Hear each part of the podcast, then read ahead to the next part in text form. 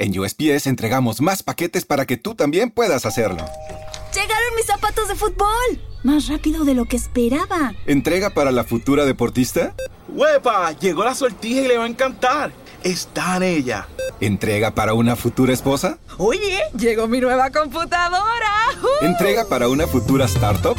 En USPS, sin importar el negocio que tengas, siempre estaremos entregando por ti. Entregamos para todos. Conoce más en usps.com diagonal para todos. ¿Te preocupas por tu familia? Entonces, ¿por qué darles solo huevos ordinarios cuando pueden disfrutar de lo mejor? Eggland's Best, los únicos huevos con ese delicioso sabor fresco de granja, además de la mejor nutrición, como 6 veces más vitamina D, 10 veces más vitamina E y 25% menos de grasa saturada que los huevos regulares, además de muchos otros nutrientes importantes. Así que, dales los mejores huevos. Eggland's Best, mejor sabor, mejor nutrición, mejores huevos.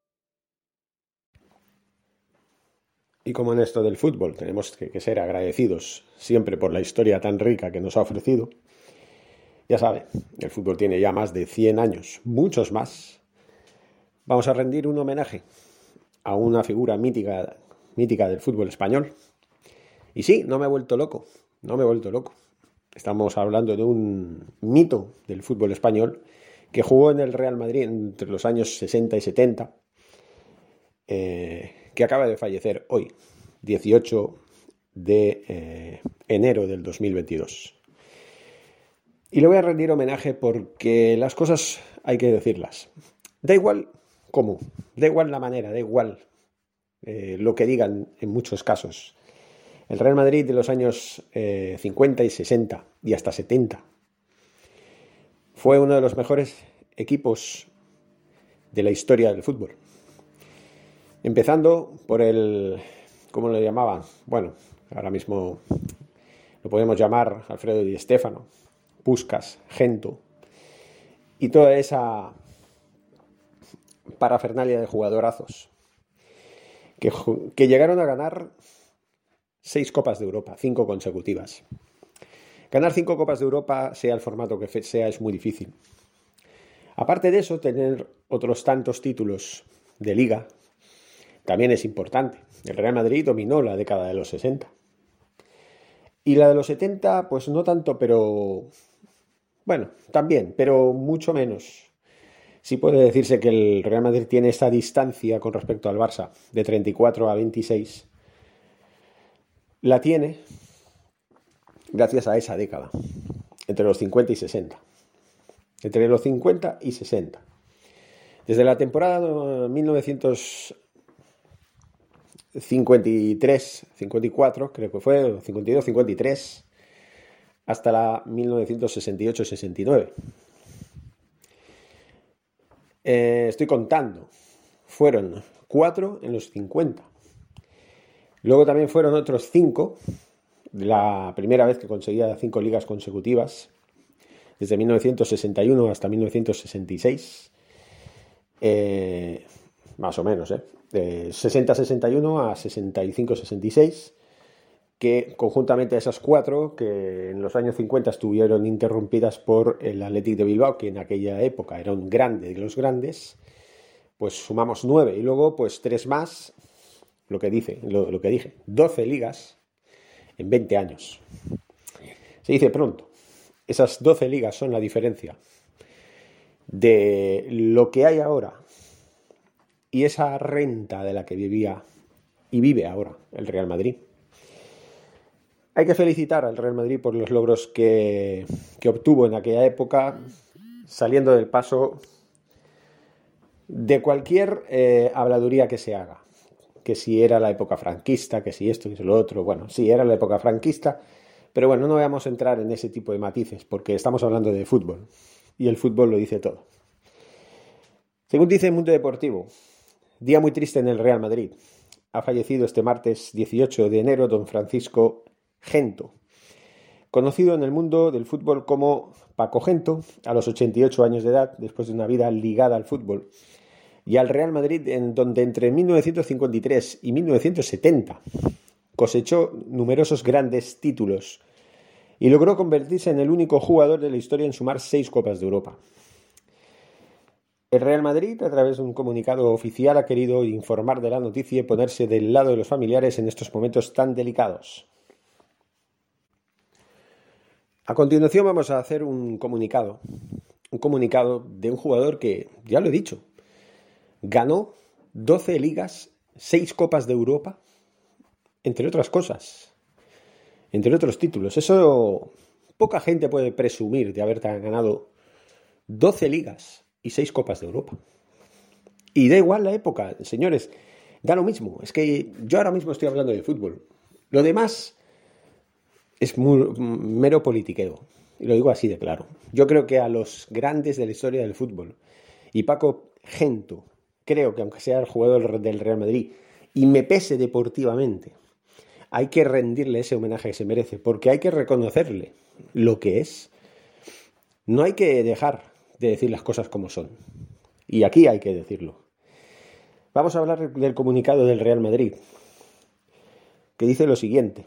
El Real Madrid, su presidente y su junta directiva lamentan profundamente el fallecimiento de Francisco Gento, presidente de honor del Real Madrid y una de las más grandes leyendas de nuestro club y del fútbol mundial.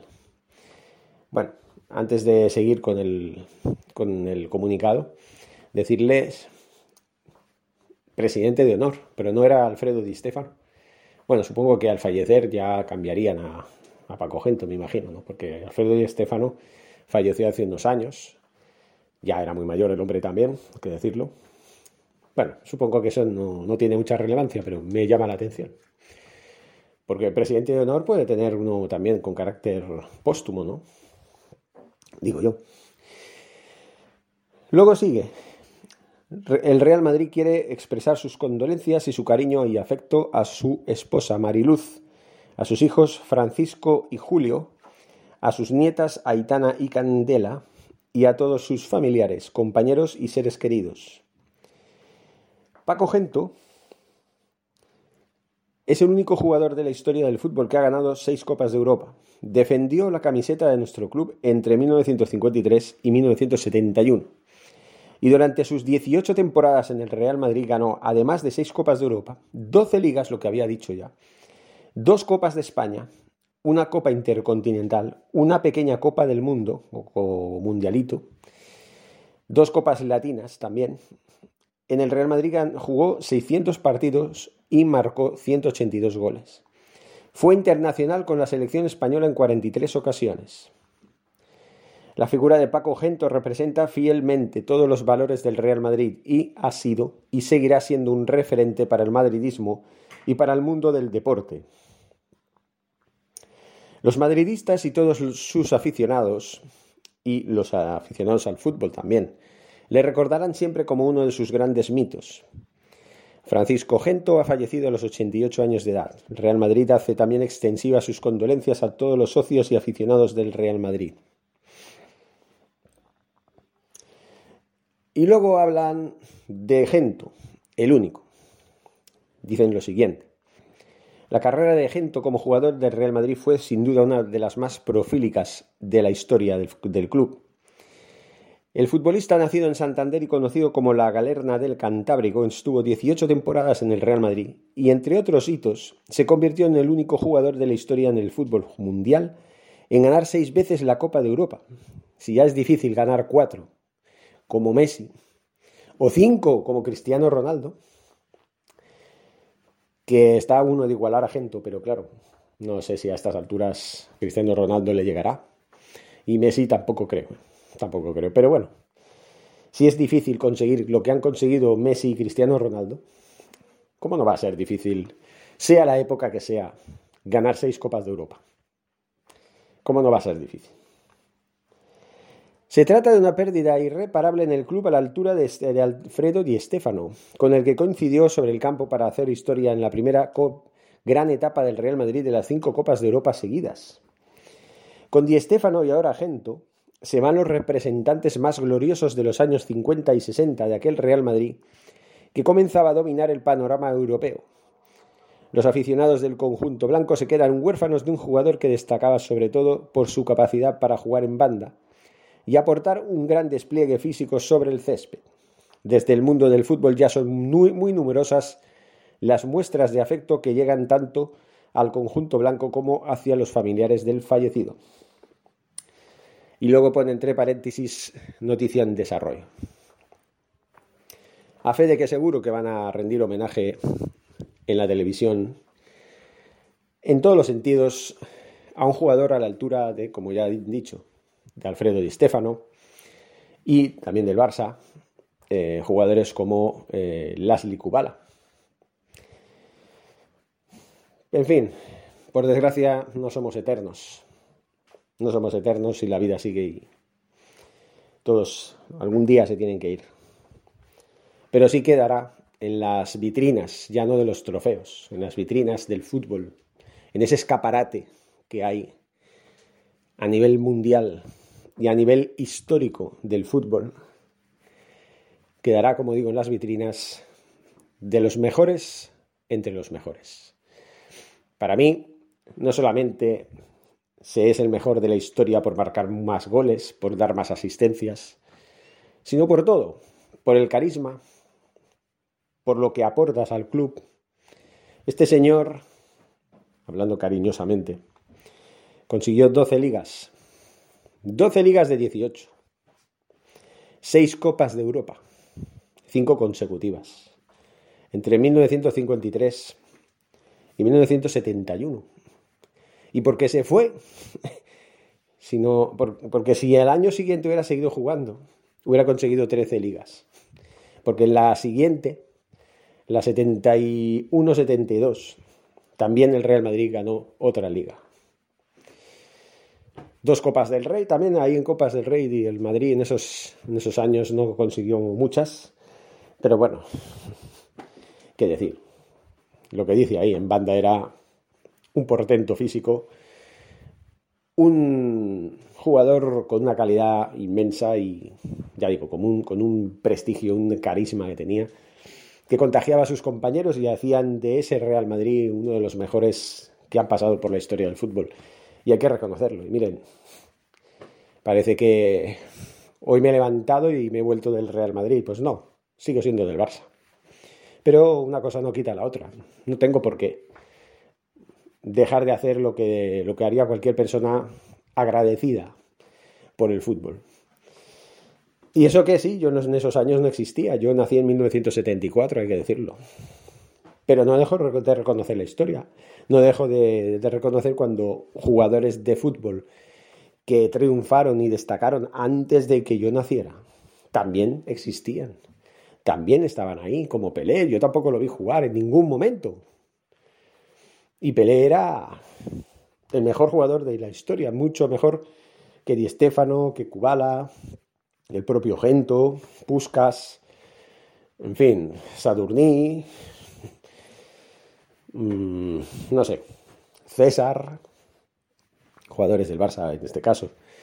Porque hay que decirlo, también habían jugadores del Barça míticos, pero lo que no consiguieron, lo consiguió el Madrid. Yo no sé qué hubiera pasado en la historia si finalmente Franco nos hubiera dejado en paz con esto del fichaje de, de Di Stéfano, ¿no? Pero claro, él lo quería también para su Madrid y, y al final se hizo una especie de pacto ridículo que, bueno, que era compartir al jugador un año en, en, Madrid y otro en Barcelona. Y eso, pues el Barça lo entendió como una humillación y dijo, no, que se lo quede ni punto, ¿no? En fin, eso es lo que cuenta la historia, pero no hay que dejar de reconocer que, bueno, el Madrid tuvo mucha suerte y estos jugadores como Gento y, y este otro, eh, Di Stefano, que fueron los más representativos de ese, de ese Real Madrid, pues lo encumbraron, ¿no? Simplemente. Simplemente porque eran jugadores irrepetibles. Y Paco Gento, pues es irrepetible. Y sí, habrán jugadores muy buenos, ¿eh? Actualmente, y a lo mejor, si Gento en esta época hubiera estado jugando al fútbol, quién sabe, ¿no? A lo mejor también hubiera destacado, a lo mejor no tanto. No hubiera conseguido tantos títulos, posiblemente. ¿Por qué? Porque esta época es muy diferente a la antigua época. Y no, no, estoy tratando de, de justificar nada, sino de decir las cosas como son. No es lo mismo el fútbol de hoy que el fútbol de hace 80 años, ¿no? O 70 años, o 60. no es lo mismo. Entonces, es evidente y es de cajón que eran historias muy distintas, pero no hay que dejar de reconocer los méritos y los reconocimientos que, cada uno se merece y ponerlo a cada uno donde corresponde. Y Paco Gento, para mí, pues estará siempre en un lugar muy privilegiado en la historia del fútbol. Será punto de referencia para futuras generaciones, para que nadie olvide que una vez hubo un jugador que hizo historia en un club que es uno de los mejores de la historia, uno de los mejores clubes de la historia, el Real Madrid. En fin, lo dicho, espero que pues, si he ofendido a alguien, lo lamento, pero no, no era mi intención, únicamente quería rendir un homenaje con el corazón de azulgrana, que en este momento pues lo he dejado un poquito apartado para convertirme en corazón de fútbol. Y una vez eh, cogiendo ese corazón de fútbol y sustituyéndolo temporalmente por el del Barça, que está un poquito apartado para poder ser racional con los comentarios, lo máximo posible, pues ahí es donde nace la admiración real de un jugador que independientemente de la camiseta que haya vestido, merece todos los reconocimientos habidos y por haber.